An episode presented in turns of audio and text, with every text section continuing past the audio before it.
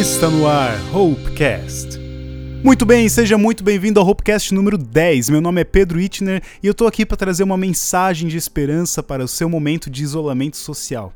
Que bom que você está ouvindo, que bom que você está aqui com a gente.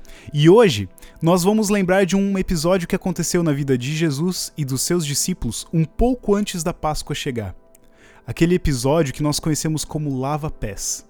Jesus Cristo estava num último encontro com os seus seguidores, os seus melhores amigos, os seus discípulos, e ele estava prestes a ser entregue para ser morto, para ser morto na cruz, para ser condenado.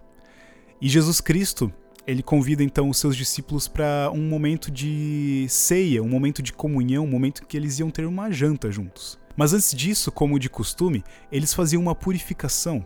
Eles tinham seus pés lavados após chegar no local de um jantar, no local da ceia. Na verdade, quem fazia isso eram os servos. Os servos eram incumbidos dessa tarefa e eles tinham que fazer isso para todas as pessoas, para os seus senhores.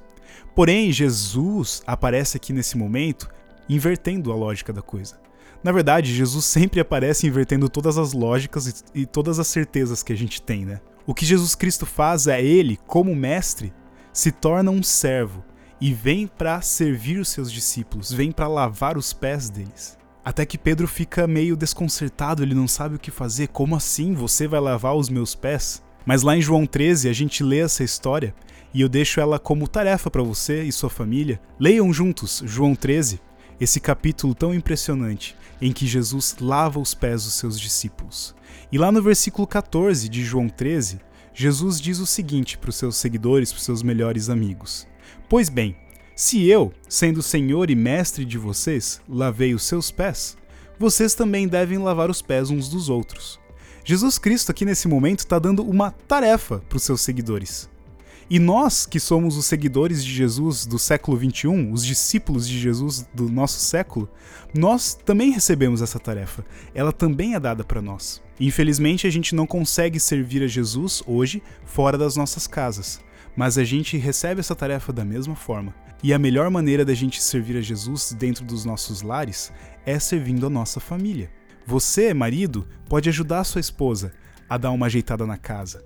Esposa, ajude seu marido nas tarefas que ele também tem que desempenhar dentro da casa. Filhos, ajudem os seus pais a dobrar uma roupa, a lavar uma louça, a preparar uma comida.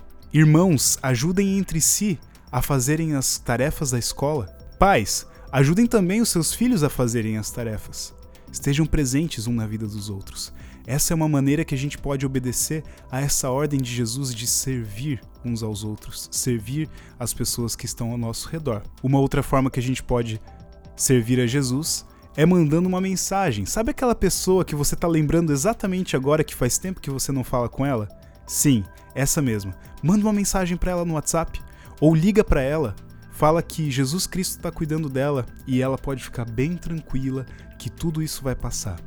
Use esse momento em que você está na sua casa para servir a Jesus dessa forma, cuidando das pessoas que estão ao seu redor. E eu tenho certeza que nós estaremos cumprindo a ordem que Jesus deu aos seus discípulos lá dois mil anos atrás, mas que também se estende até aqui, até nós. Então é isso aí. Leia João 13, o capítulo todo em família e também use esse momento para servir uns aos outros. E eu espero que a sua Páscoa seja uma Páscoa muito abençoada, seja uma Páscoa de muito serviço e também de amor ao próximo. Até o próximo Hopecast!